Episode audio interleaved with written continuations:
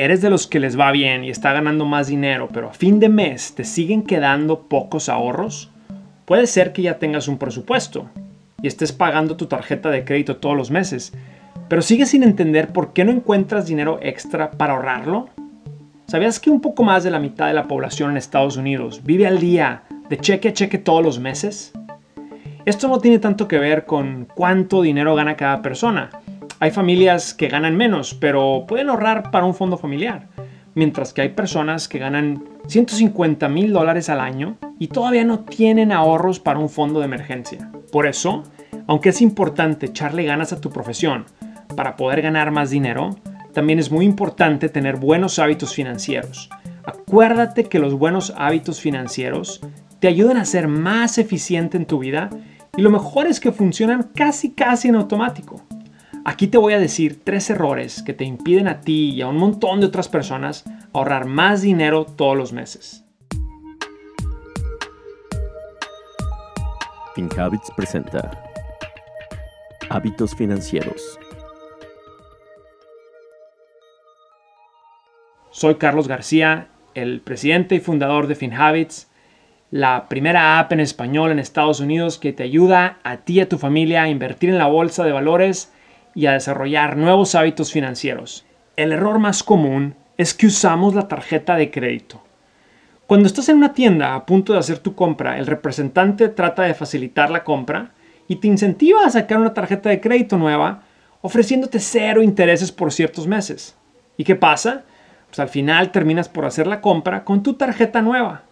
Claro que cuando estás con el vendedor, sientes que debes hacerle caso, pero si no tienes el dinero para pagarla, esto te puede afectar. Si continúas haciendo solo los pagos mínimos de tu tarjeta por dos o tres años, lo único que pasará es que al final del día seguirás debiendo la misma cantidad con la que empezaste. Por eso tantas personas se frustran, porque se la pasan pagando las tarjetas pero nunca consiguen terminar de pagar su saldo. Para evitar este error, solo usa tu tarjeta de crédito siempre y cuando puedas pagar ese saldo si es posible en ese mismo mes que hiciste la compra. Si no puedes hacerlo el mismo mes, te recomiendo que pagues por lo menos dos o tres veces más de lo que te piden que sea el mínimo. Cuando solo pagas el mínimo, así es como la compañía de tarjetas gana su dinero. Así que no caigas en este error. Y ojo, solo usa la tarjeta de crédito si sabes que la puedes pagar. Segundo, el segundo error es no hacer un pago a tu futuro yo. ¿A qué me refiero? A muchos nos gusta vivir en el presente y no estar siempre preocupándonos por el futuro. Y eso es entendible. Piensa que tienes un futuro yo que también quiere vivir sin preocupaciones financieras 10 años más adelante. Entonces, ¿por qué no apartarle a ese futuro yo? Pero déjate explico, si tú ganas 4 mil dólares al mes y tienes gastos de transportación, vivienda y comida y uno que otro gasto personal, no estás aportando nada para tu futuro yo. Es muy importante que de ese dinero que recibes mensualmente aportes cierta cantidad para hacer un pago para que tu futuro yo pueda vivir bien. Yo te recomiendo que después de cubrir tus gastos básicos, te des a la tarea de invertir en ti mismo. Recuerda que esta inversión será para ti en los siguientes 10 años o 20 años. Incluye una línea de pago donde inviertas para ti por lo menos el 2, 3 o 5% de lo que ganas al mes. El tercer error es no invertir tu dinero para tu futuro.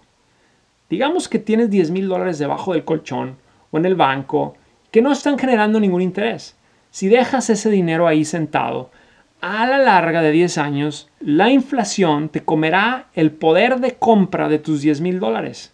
Esto quiere decir que 10 mil dólares el día de hoy no comprarían 10 mil dólares en 10 años. La inflación hace que los precios de todas las cosas vayan subiendo como el precio de la renta, del transporte o de tu carro. Es por eso que tienes que invertir tu dinero para que crezca con el tiempo. No tener un plan de inversión hará que tu dinero pierda valor a la inflación. Ahora puedes monitorear tu cuenta bancaria vinculada a FinHabits con Money Insights, una herramienta que te envía alertas a tu móvil para que cuides mejor tu dinero Descarga nuestra app en tu teléfono móvil para que comiences a administrar tus alertas.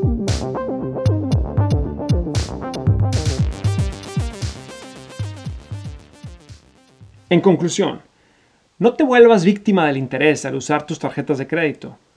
Una de las filosofías en FinHabits es que no seas tú el que pague el interés de una tarjeta de crédito, pero que seas tú el que recibe ese interés.